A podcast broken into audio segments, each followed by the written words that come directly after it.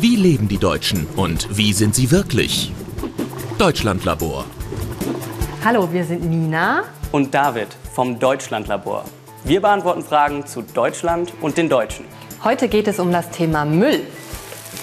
Guck mal, David, das ist alles der Müll der letzten Tage. Das ist natürlich ganz schön viel. Das muss doch auch irgendwie anders gehen. Ja. Jeder Deutsche produziert etwa 450 Kilogramm Müll pro Jahr. Die meisten trennen den Müll, damit er recycelt wird. Jedes Haus hat verschiedene Mülltonnen für die unterschiedlichen Müllsorten. Auf den Straßen stehen die Container für Altglas. Alte Batterien kann man in Geschäften abgeben und Elektroschrott auf einem Wertstoffhof.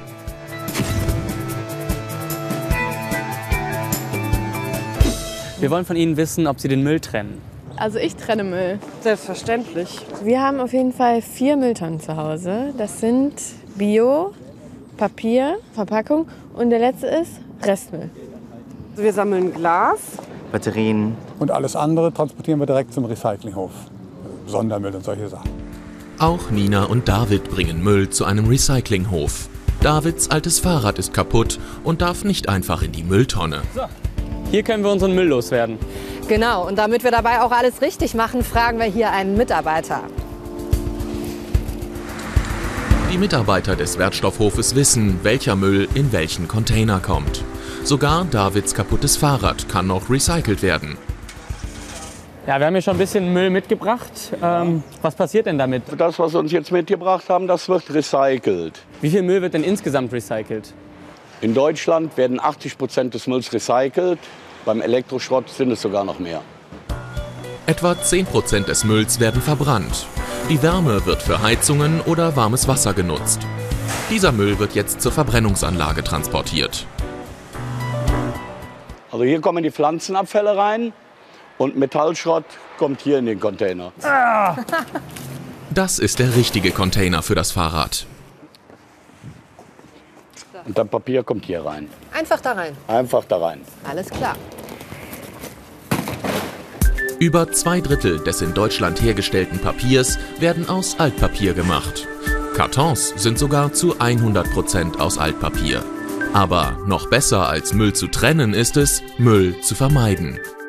Nina und David möchten so viele Lebensmittel wie möglich ohne Verpackung kaufen. Also ich gehe zum Markt. Und ich in den Biosupermarkt. Auf dem Markt sind viele Waren unverpackt. Im speziellen Bio-Supermarkt ist kaum etwas verpackt. Zum Einkauf bringt man Verpackungen entweder selbst mit oder bekommt Tüten aus Papier. Auf dem Markt bekommt Nina für die Eier eine Plastikverpackung. Eine andere gibt es hier nicht.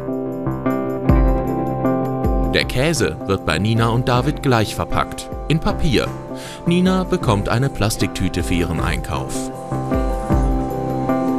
Im Biomarkt kann man das Trockenobst und das Müsli in eigene Gefäße abfüllen. Sogar Shampoo kann David ohne Verpackung kaufen. Für seinen gesamten Einkauf bekommt er eine Papiertüte. Hallo Frau Deinert. Guten Bei Tag. Ihnen kann man ohne Verpackung einkaufen. Wie funktioniert das? Also wir verkaufen die ähm, Trockennahrungsmittel in loser Form, in Spendern. Da kann man entweder sein eigenes Gefäß mitbringen oder eine Papiertüte benutzen. Und die Lebensmittel, die Sie einkaufen, die Sie da reinfüllen, waren die verpackt? Ja, natürlich sind die verpackt, aber in Großeinheiten. Also wir sprechen wirklich über 25 Kilo Säcke. Frisches Gemüse braucht auf jeden Fall keine Verpackung. In Deutschland wird viel Müll produziert, aber die Deutschen trennen den Müll. So kann man viel davon recyceln. Es gibt zwar noch viel zu viel Verpackungsmüll, aber mit ein bisschen Mühe kann man den Müll schon beim Einkauf reduzieren. Hier, ein Geschenk für dich. Oh, super. Da brauche ich beim nächsten Mal keine Plastiktüte. Ja,